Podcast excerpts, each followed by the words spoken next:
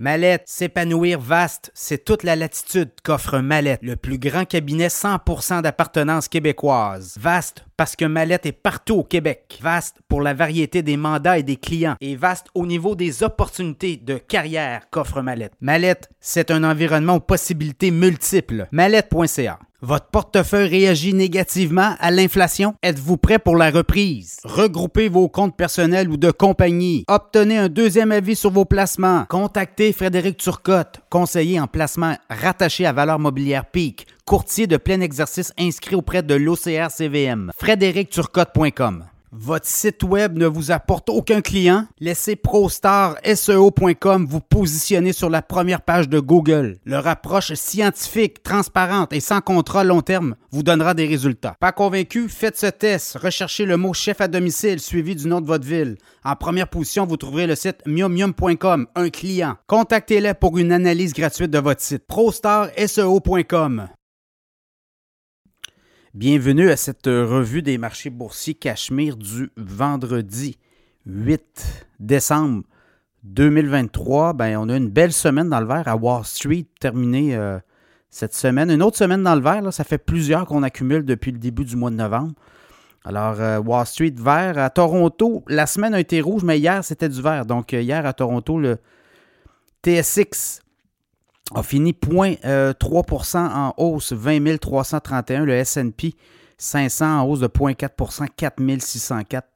Le Dow Jones en hausse de 0,4% 36 247. Le Nasdaq en hausse de 0,5% 14 403. Le baril de pétrole est reparti à la hausse.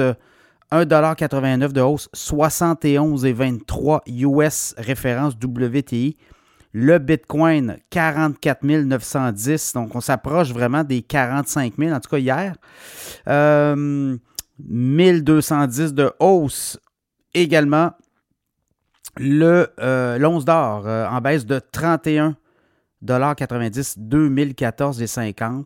Donc, on l'a dit, le pétrole repart. Le pétrole a touché un creux cette semaine, un creux de 6 mois. 69 autour de 69,50. Et là, ben, c'est reparti vers le haut. Les Américains, réserve stratégique qui est à son plus bas depuis 40 ans, ont recommencé à, commander du pétrole. Donc, on veut regarnir tranquillement les réserves stratégiques. Donc, on a passé des commandes. Est-ce que ça sera suffisant? Quand même, les pays de l'OPEP euh, puis OPEC, plus qui ont commencé aussi à réduire leur production.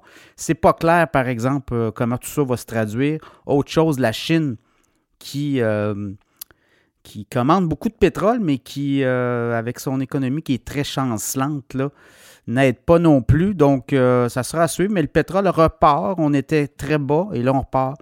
Donc, euh, il y a des gains. regardez les pétrolières. Il y a des pétrolières intéressantes. Ceux qui veulent miser peut-être sur le pétrole.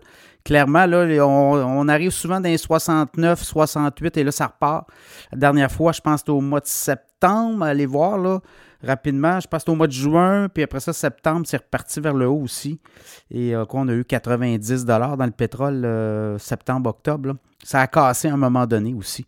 Donc, à suivre. Euh, sinon, Amazon aux États-Unis demande à un juge fédéral de rejeter les poursuites du Federal Trade Commission on poursuit Amazon là, pour euh, anticoncurrence et euh, Amazon se défend, dit écoutez, nous, on travaille pour faire baisser les prix aux consommateurs. Donc, on demande un rejet complet de toutes ces allégations. Donc, ça va être euh, intéressant de voir. Google aussi est dans les, pattes des, des autorités fédérales aux États-Unis. Donc, deux gros joueurs qui, quand même, impriment beaucoup d'argent, impriment étant beaucoup de revenus. Et également, Stellantis, euh, il y a eu un accord hein, dans le secteur de l'automobile il y a quelques semaines. Et là, ben là, Stellantis prévient ses salariés pourraient couper, on parle de 3500 emplois potentiellement à risque.